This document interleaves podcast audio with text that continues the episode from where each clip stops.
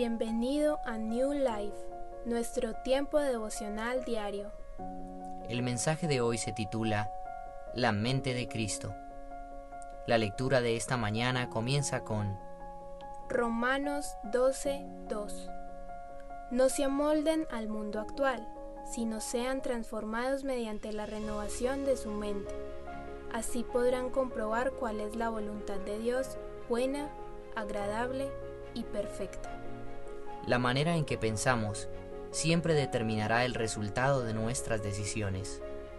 Nuestra mente es el campo de batalla más complejo y donde a menudo el diablo quiere llevarse la victoria y llevarnos a vivir derrotados en todas las áreas de nuestra vida. Piensa por un instante en tu pasado, en cada vez que fracasaste, fallaste, tropezaste o llamémoslo por su nombre en cada vez que pecaste. ¿Dónde comenzó a gestarse y formarse todo? Así es, en la mente.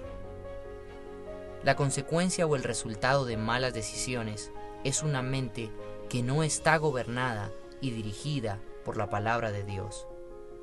¿Cómo comprender y describir la voluntad de Dios para nuestras vidas y ser sensibles a su voz y sus pensamientos mientras nuestra mente está llena de todo lo que se opone a la verdad de su palabra. Parte de pensar con la mente de Cristo, lo cual es pensar correctamente, es que su voluntad para nuestras vidas siempre la veremos reflejados como una bendición y una garantía para nosotros.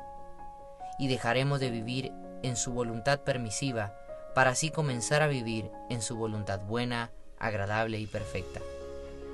La palabra de Dios nos anima y nos dice claramente qué debe llenar nuestra mente y qué debemos considerar cuando se trata de pensar de una manera sana y correcta.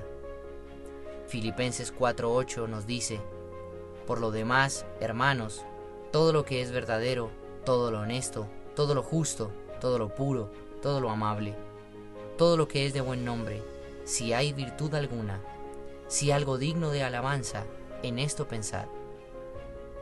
Si hay algo en tu mente que se opone a esta manera de pensar, deséchalo y haz lo que dice la Biblia en 2 de Corintios 10:5.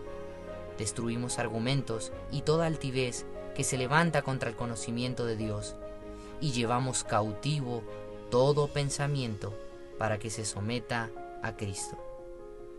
Así que, si esperas que esto cambie, no pierdas más tiempo y corre a su presencia. Recuerda que estamos a una oración de distancia. Así concluye el mensaje de hoy. Dale gracias a Dios por la palabra de esta mañana.